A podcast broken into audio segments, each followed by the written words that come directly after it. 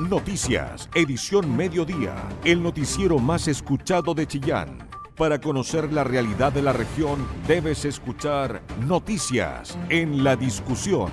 Con tu voz, somos todas las voces. Muy buenas tardes, bienvenidos a esta edición central de noticias del viernes 7 de octubre en Radio La Discusión. Soy Felipe Ahumada Llegó y junto a Mario Varios en los controles estaremos acompañándolos en los próximos 60 minutos de informaciones de Chillán y de Ñuble. Con tu voz, somos todas las voces. Noticias en La Discusión, el medio informativo más importante de la región de Ñuble.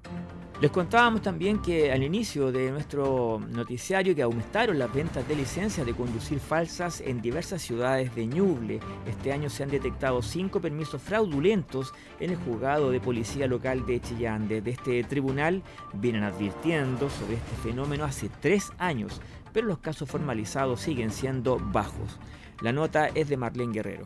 Pese a que la venta de copias de licencias de conducir es un delito perseguido por el Ministerio Público, en Chile y también en la región de Ñuble, estas transacciones van al alza e incluso las siguen ofreciendo por redes sociales, asegurándole a los compradores que incluso vienen con sello de agua y timbre. Pese a esto, Carabineros informó a la Dirección de Seguridad e Inspección Municipal que este año no se han recibido denuncias ni se han ordenado investigaciones. Sin embargo, quien sí confirmó casos este año fue el juez del primer juzgado de policía local de Chillán, Ignacio Marín, quien precisó que hasta el momento han incautado cinco de estas licencias falsas y que en efecto son cada vez más difíciles de detectar. No, evidentemente que son difíciles porque cada día estos falsificadores se han eh, preparado mucho más y están con elementos que son bastante sofisticados. Pero Carabineros tiene no solamente eh, la posibilidad de, detectar la cédula falsa dándose cuenta de esta situación, sino que además cuando pide los antecedentes al conductor, hoy día Carabineros cuenta con un, sistema para poder eh, detectar si esa persona tiene licencia o no tiene licencia. Entonces, uniendo esos dos antecedentes es posible determinar que la persona lo está haciendo sin la licencia de vía. En 2019, Carabineros detuvo a 11 personas por esta causa, mientras que en 2017 y en 2018 hubo un total de 13 detenidos en la región, mientras que en 2020 y 2021 las causas se redujeron casi a cero por la reducción de fiscalizaciones durante la pandemia y las condenas fueron aún menos, con no más de una al año. Conforme a los datos de este juzgado, la mayoría de las incautaciones se les realizan a conductores de locomoción pública, como buses de traslado de trabajadores, furgones escolares y de transporte interurbano. Con tu voz somos todas las voces, noticias en la discusión el medio informativo más importante de la región de Ñuble. Bueno, ahora sí estamos en contacto con la fiscal regional Nayelet Mancilla, titular de Ñuble, la primera fiscal regional que tuvo la región una vez creada administrativamente esta región número 16. Buenas tardes, fiscal, muchas gracias por el contacto. ¿Cómo está usted? Buenas tardes Felipe y buenas tardes a, todas las personas que me están escuchando en Radio La Discusión. Bueno, nosotros habíamos tenido hace una semana tal vez una entrevista media anticipatoria, ¿no? Donde usted nos contaba que sí, al menos estaba dándole una vuelta a esta idea de poder postular. Llamó la atención a muchos lectores de acá de Chillán que su rostro, su nombre estuviera dentro de ocho, que no sé de dónde salieron esos, esos ocho nombres, ¿ah? pero como que la, la misma prensa nacional levantó tal vez por los temas más mediáticos, usted me aclarará. Eh, esto es un, proceso que parte cierto con entrevistas en la Corte Suprema, se hace una quina y finalmente elige el presidente de la República. La primera pregunta es evidente, fiscal. ¿Cuáles son las motivaciones que la llevan a tomar esta decisión de postular a ser la fiscal nacional? Mire, eh, la verdad es que las motivaciones son, son tanto de índole personal como de índole también profesional, pero fundamentalmente tienen que ver con eh, el trabajo que he realizado en la institución, eh, el trabajo, digamos, durante casi 20 años. Yo ingresé como fiscal adjunto en el año 2003. Eh, hice en, Concepción, hice mi, carrera luego en, en, la región, en la sexta región y luego, bueno, ahí fui fiscal jefe en dos fiscalías locales distintas y bueno, y luego me tocó, ¿cierto?, la fortuna de poder eh, comenzar la región de Ñuble hace ya, hace ya cuatro años. Eh, y veo, ¿cierto?, que a partir de la experiencia que he acumulado durante todos estos años en el Ministerio Público, eh, veo que tengo la eh, expertise, digamos, y los conocimientos para comenzar, ¿cierto?, conocimiento y experiencia para comenzar un nuevo desafío que es la posibilidad de ser la primera fiscal nacional, ¿cierto?, eh, eh, eh, a través del concurso que se está realizando y que se, va a publicar muy pronto por la, por la Corte Suprema.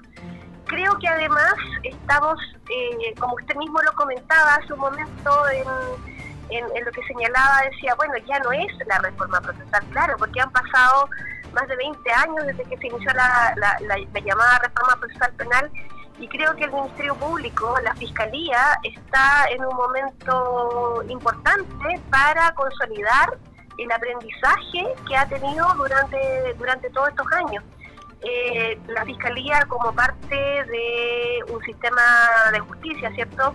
En el cual trabajamos directamente con las policías, trabajamos con los tribunales, eh, y, por supuesto con, con la comunidad, con las víctimas, con los testigos, eh, con la Defensoría Penal Pública en el caso de los imputados y creemos, ¿cierto?, que eh, ha llegado el momento también, o creo yo, que ha llegado también el momento de posicionar eh, de una manera distinta al Ministerio Público dentro del espectro de la, ah, del, del, contexto, digamos, nacional y llevarla, digamos, al siguiente nivel. Creo tener las capacidades para poder para poder hacer eso. A ver, eh, un par de preguntas se me vienen cuando usted me, me habla precisamente lo último. Primero aclarar, ¿cuál es el siguiente nivel? Mire, nosotros creemos que como Ministerio Público hemos logrado tener tanto el, conocimiento como la experiencia en todo lo que tiene que ver con la persecución penal.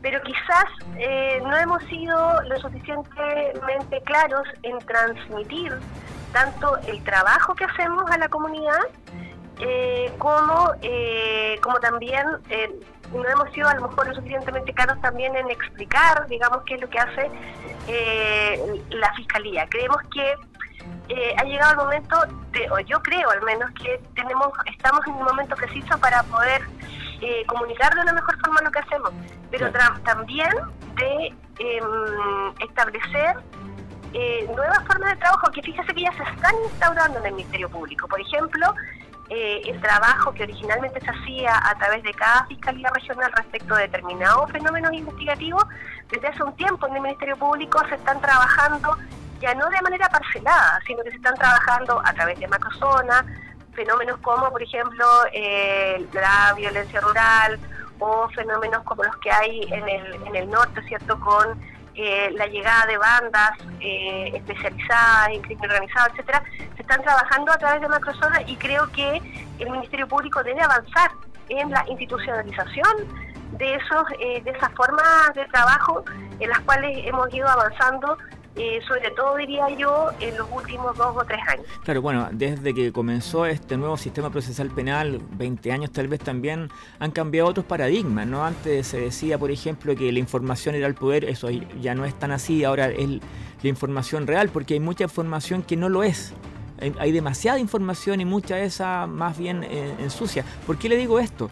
Porque dentro de los cambios también que uno advierte y lo, lo dejó ver en las últimas entrevistas que hizo el ahora ex fiscal Jorge Abbott, que decía que, por ejemplo, eh, se, le pasaron, se le pasó la cuenta por cosas que no hizo, que pagó costos demasiado muy altos, por citarlo eh, en forma directa al mostrador. Y esto está derechamente relacionado usted decía, explicar mejor lo que hace el Ministerio Público, pero a él se le criticó duramente en redes sociales, por eso yo le decía, información no necesariamente oficial, no de la prensa.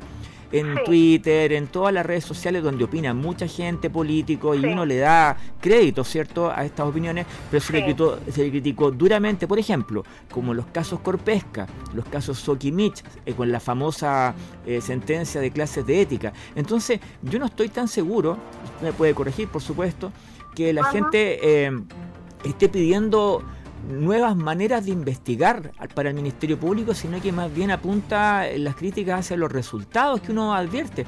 Hoy tenemos una violencia disparatada, tenemos que personas que atacaron, quemaron camiones salen eh, con libertad vigilada. Entonces yo no sé si ese, eso también está en manos de un fiscal nacional poder cambiarlo. Mire, yo creo que sí, eh, pero eh, muchas de las decisiones que se toman por los fiscales regionales, y esto lo digo porque en la actualidad yo soy fiscal regional, y, después del concurso, dependiendo del resultado, es muy probable o puede ser que lo siga haciendo, digamos. Eh, y efectivamente nosotros tenemos directrices desde la Fiscalía Nacional para tomar ciertas decisiones. Pero quizás dentro de esas decisiones que tomamos hay algunas decisiones que no son entendidas por la ciudadanía. Y qué, duda cabe de que tenemos una ciudadanía cada, en cada momento más, eh, más empoderada y que quiere y que exige resultados, ¿cierto? Eh, mucho más eh, que exige resultados, digamos, de, sus, de sus autoridades y en este caso eh, resultados también de, la, de la Fiscalía. Y creo que en la medida en que nosotros podamos eh, comunicar esos resultados de mejor forma, vamos a poder también tener a una ciudadanía mucho más informada. Ahora, es cierto, hay que mejorar en algunos aspectos en la persecución penal, claro que sí, tienen que haber mejores coordinaciones, por eso yo le hablo, por ejemplo, de las eh, coordinaciones a nivel macrozona, son sumamente importantes para efectos de poder eh, determinar los resultados de las eh, investigaciones. También eh, es importante el trabajo coordinado que efectuamos tanto con la Policía de Investigaciones como con Carabineros de Chile. Y, por supuesto que la figura del fiscal nacional o, de, la nueva fiscal nacional que sea en, esta, en, esto, en el próximo periodo, digamos, tiene un rol fundamental en cuanto a coordinar de mejor manera, ¿cierto?, eh, las decisiones que se tomen a nivel de la, de la fiscalía, teniendo en consideración que cada fiscalía es autónoma, pero que debe haber una eh, mirada, ¿cierto?, eh, a nivel país fundamental del fiscal nacional o de la fiscal nacional, quien obviamente es la máxima autoridad eh, del servicio. Perfecto, me están haciendo acá ya la señal de la guillotina, esto es radio, pero no, no quiero cortarle fiscal sin hacerle la última pregunta. En caso de que usted fuera fiscal nacional, el caso LED, tan nuestro, ¿quedará, ¿seguirá en manos suya o tendrá que eh, derivarlo? Esa es una decisión que, que tendré que tomar, digamos, en, en, el momento indicado, digamos, cuando ya, si esto sucede, digamos, en la, en, la eventualidad que yo llegase a ser elegida fiscal nacional, obviamente ahí vamos a, a tomar la decisión. Pero no le quepa la menor duda que los fiscales adjuntos que están a cargo de la investigación en conjunto conmigo podrán y sabrán hacer su trabajo tan bien como lo hago yo ah, en la dirección del, del mismo. Y además, no se olvide, el Ministerio Público continúa, va a haber otro fiscal, otro u otra fiscal regional si eso sucede y por lo tanto ese fiscal eh, o esa fiscal tendrá que tomar también la decisión correspondiente. Perfecto, muchísimas gracias, le agradecemos el contacto fiscal, que esté muy bien y que le vaya muy bien en sus aspiraciones para ser fiscal nacional. Muchas gracias Felipe y muchas gracias a todos, buenas tardes. Buenas tardes.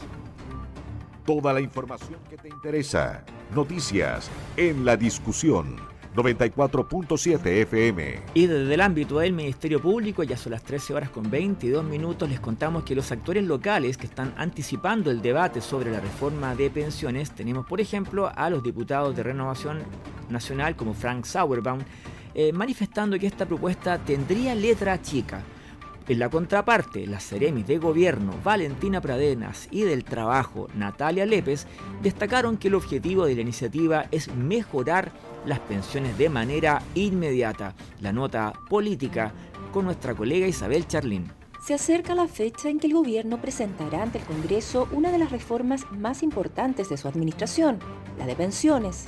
Algunos detalles del proyecto ya se han dado a conocer y han despertado críticas de parte de la oposición, principalmente por el destino que tendría el 6% de cotización adicional propuesto. Es más, el diputado por Ñuble e integrante de las comisiones de Hacienda y Trabajo de la Cámara, Frank Sauerbaum, utilizó sus redes sociales para difundir un video en el que deja ver sus aprensiones respecto del proyecto.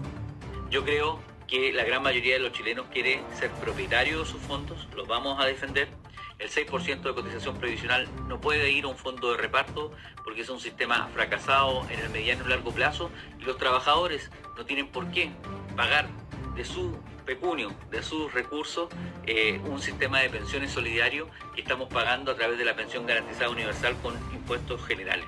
Infórmese porque tiene mucha letra chica el proyecto del gobierno y nosotros defenderemos la propiedad de los fondos, la posibilidad de ser heredables y también la posibilidad de que usted elija entre un sistema privado y uno público. El parlamentario de Renovación Nacional cuestionó también la propuesta de administración de las nuevas cotizaciones.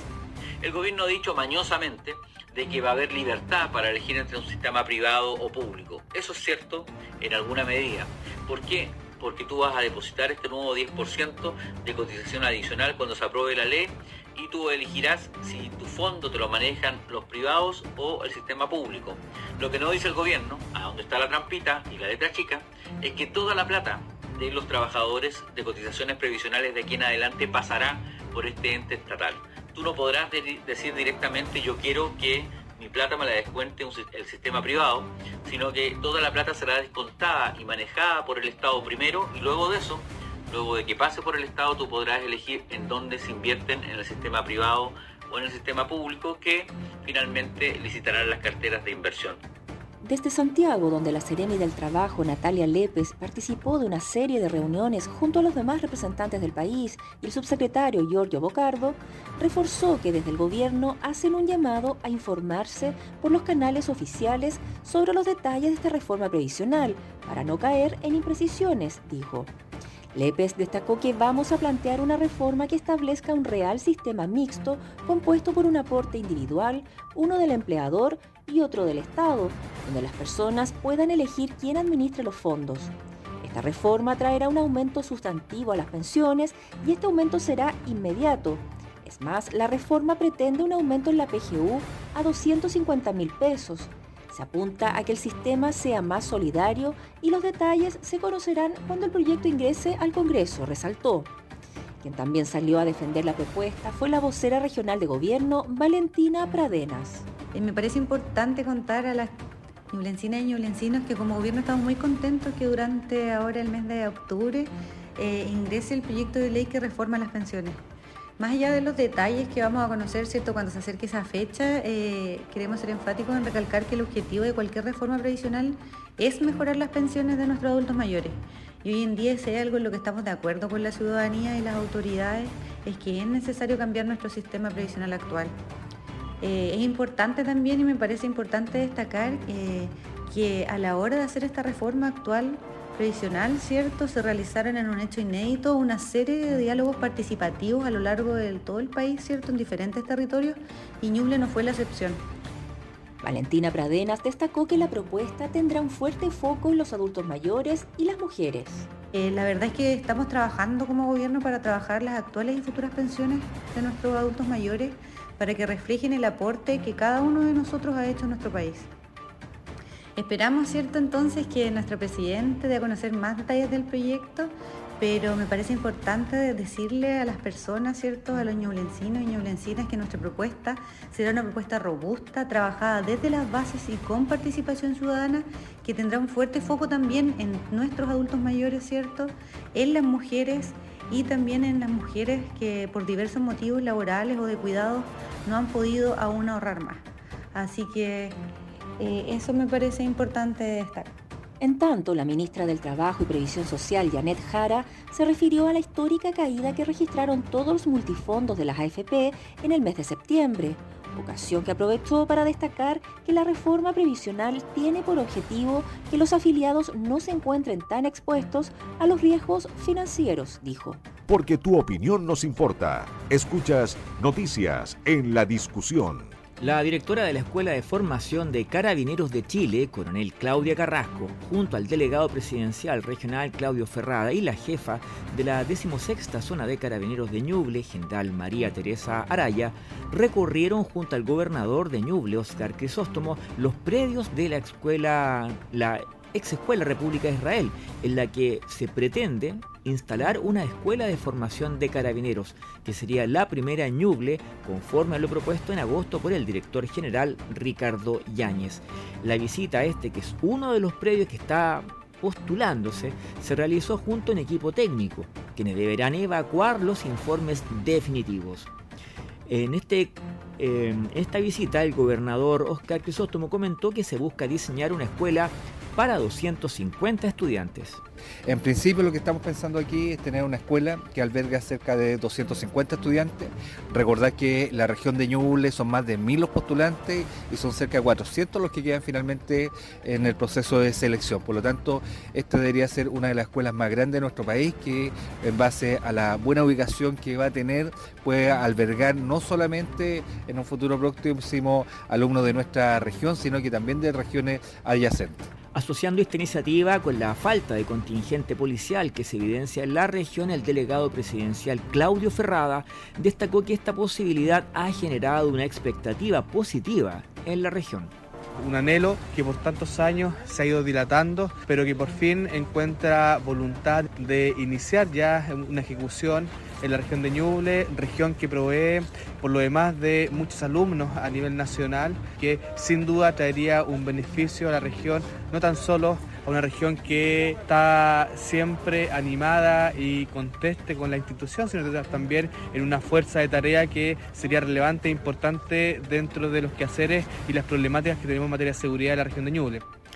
Detalles sobre el funcionamiento que podría desarrollarse dentro de la escuela y sus aportes a la comunidad entregó la general María Teresa Araya. Eso es una tremenda oportunidad que pudiéramos tener este grupo de formación con una capacidad más o menos instalada para unos 200, quizás más alumnos que vivan acá, que se desarrollen acá por dos años. Entonces el nivel de educación técnico es muy significativo.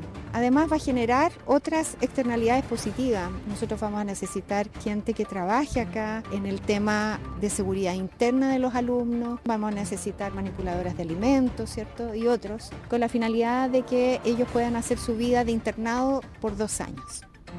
Según cifras aportadas por carabineros, estadísticamente en los últimos 10 años hay un promedio de postulación de mil aspirantes para un universo de vacancia de entre 300 y 400 alumnos. Información veraz, con periodistas de verdad, noticias en la discusión. 13 horas con 36 minutos. En este momento tenemos cerca de 14 grados en la capital regional de Ñuble y lluvias débiles, las que van a cesar más o menos a las 3 de la tarde. Eh, para continuar de nuevo como a las 6, de las 6 hasta las 8 más o menos. No espere más de 15 grados para este día. La empresa Lipigas construirá en Ñuble una planta que producirá biogás natural licuado para ser usado en camiones. Con una inversión superior a los 8 millones de dólares, su operación contribuirá a descarbonizar el transporte de carga, ya que es un combustible 100% renovable, a partir de purines de cerdo y carbono natural. La nota de economías del periodista Roberto Fernández. Lipigas cerró recientemente un acuerdo para la construcción de su planta que producirá biogás natural licuado, BioGNL, un combustible 100% renovable y carbono neutral para ser utilizado en camiones de larga distancia. Con una inversión que supera los 8 millones de dólares, la planta, que estará ubicada en la región de Ñuble, tendrá capacidad para procesar diariamente entre 7.500 y 16.500 metros cúbicos de biogás.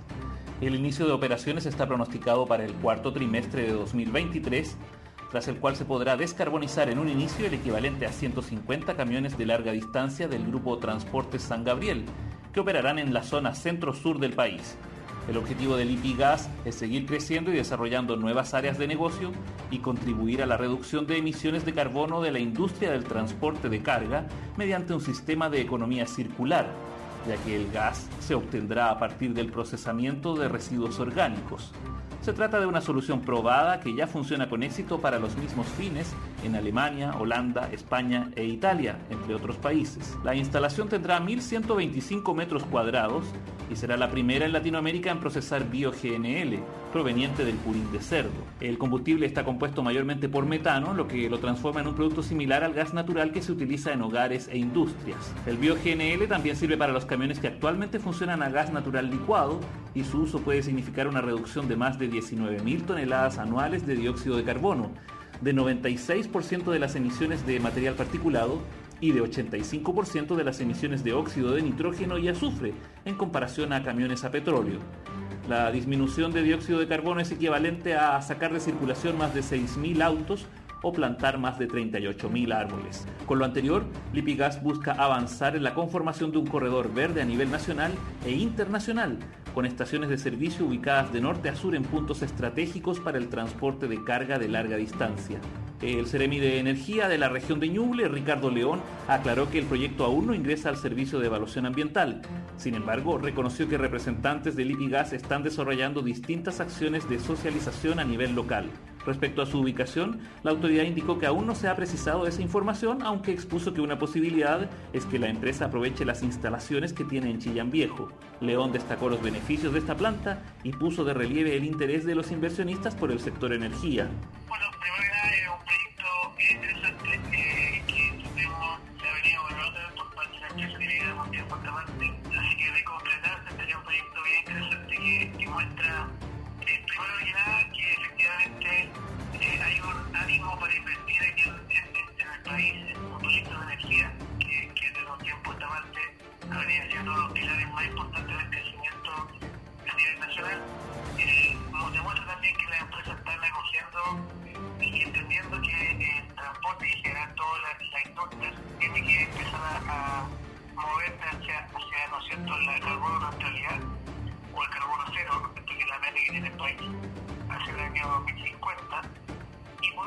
También demostraría, no digo el caso de este proyecto se a concretar, es espectacular, que la región también eh, tiene este dinamismo positivo y una región que tiene, entre otras cosas, ¿no cierto?, un potencial importante como centro logístico eh, a nivel nacional. Es decir, eh, que un lo mismo en lógica que ocupó, por ejemplo, la empresa Bimbo para instalar su primera industria panificadora fuera de Santiago, que la región está ubicada en un punto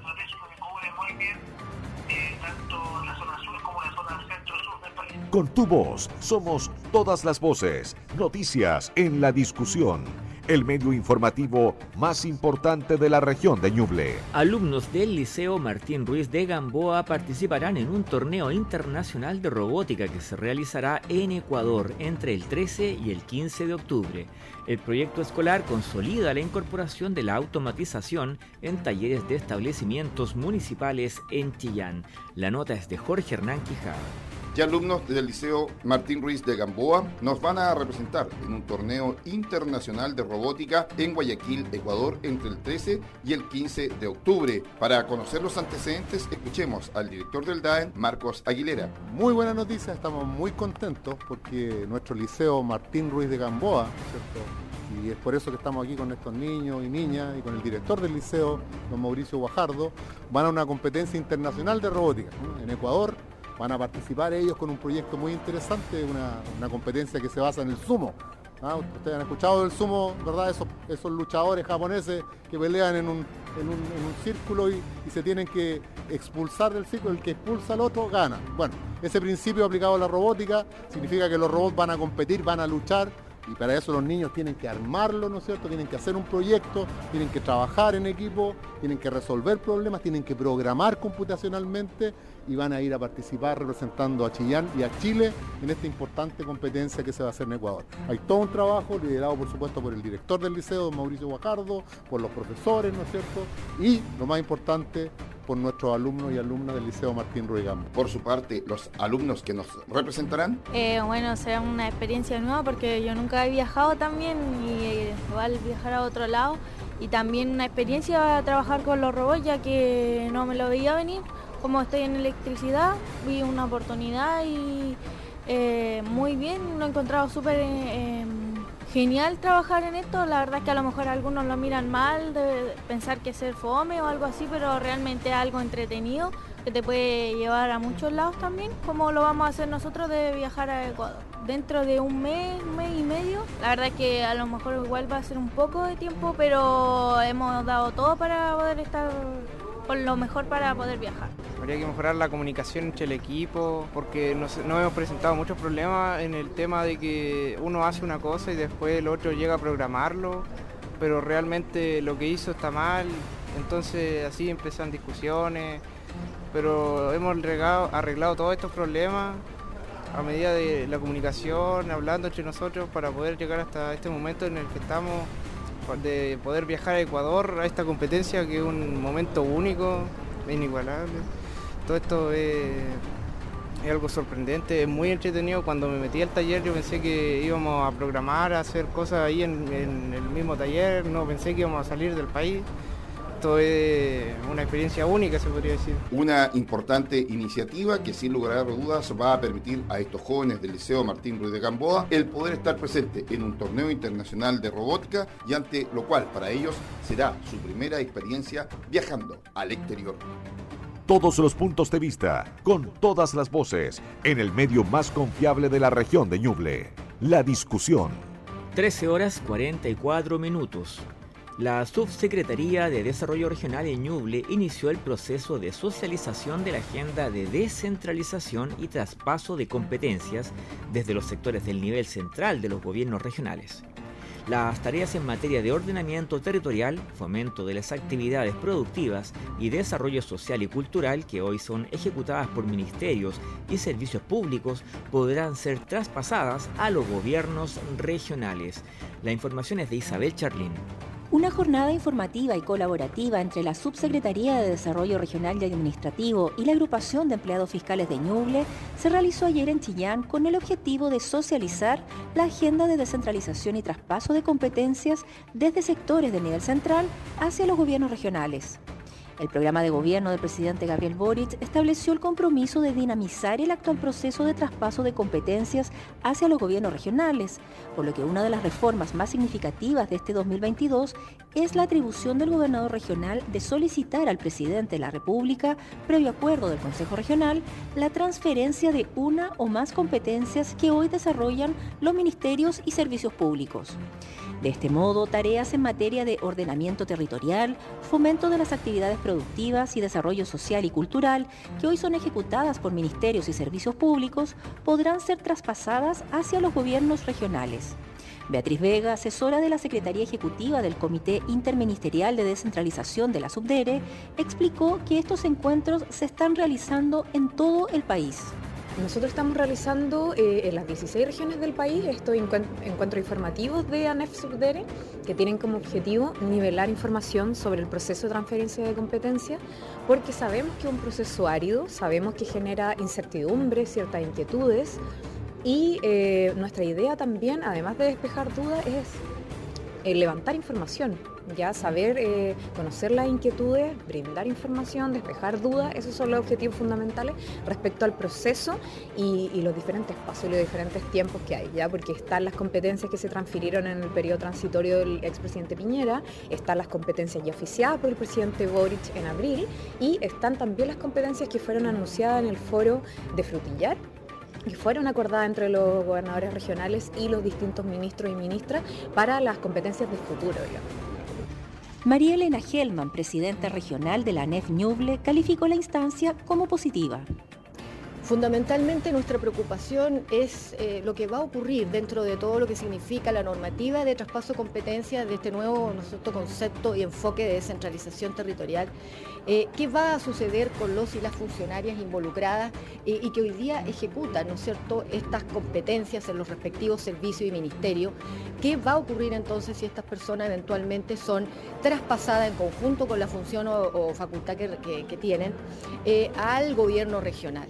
Eh, aquí hay varias, varias aristas que resolver, varias cuestiones que tratar, pero por eso mismo la NEF hoy con el gobierno actual eh, ha llegado a este acuerdo, a este eh, convenio, por decirlo así, de poder ir difundiendo el contenido de la normativa para, y, y principalmente lograr la participación real de los trabajadores y trabajadoras que finalmente son los que ejecutan cualquier tema en la administración.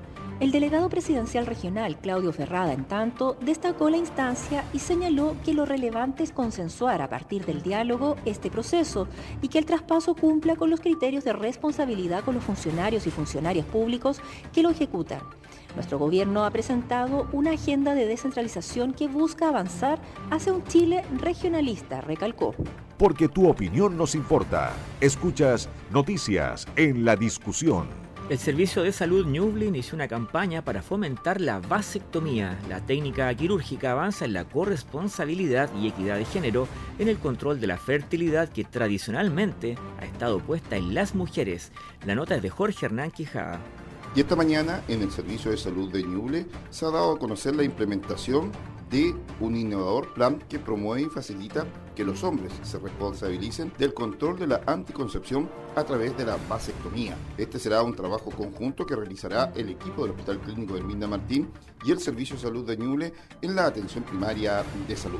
Para conocer más antecedentes, escuchemos a la directora subrogante del Servicio de Salud de Ñuble, Elizabeth Abarca. Hemos querido eh, avanzar en un plan eh, importantísimo que tiene que ver con la responsabilidad compartida de lo que es la anticoncepción. Hemos querido también eh, elaborar esto para poder hacer responsables también a, a la población masculina. A partir de esto, el Hospital Clínico en Minda Martín pondrá a disposición en su cartera de prestaciones la vasectomía. Jimena Viñuela, quien es directora de gestión y planificación del Hospital Clínico Herminda Martín de Chillán. Ya está toda la red coordinada para poder ofrecer esta prestación a la pareja, no al hombre, a la pareja, con un método más de regulación de fecundidad.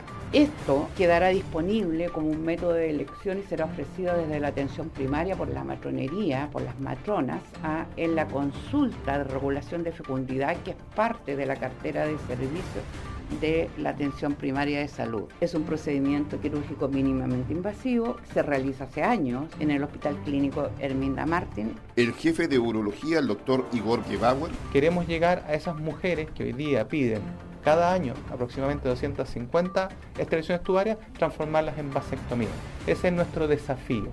Las ventajas no tienen comparación. Es una cirugía intraabdominal la liga de trompa contra una cirugía que es casi superficial.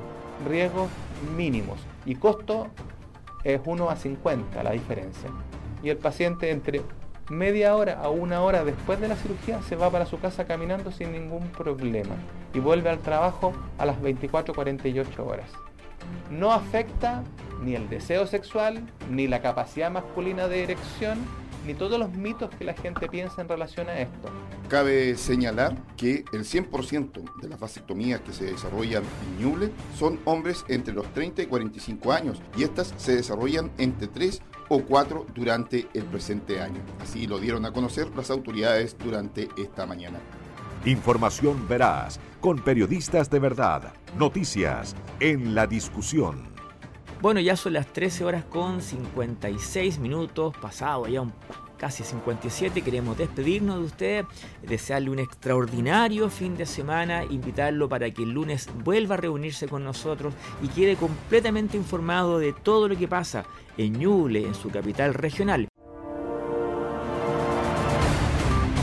Noticias, edición mediodía, el noticiero más escuchado de Chillán Periodismo regional con noticias de verdad. En la discusión, con tu voz, somos todas las voces.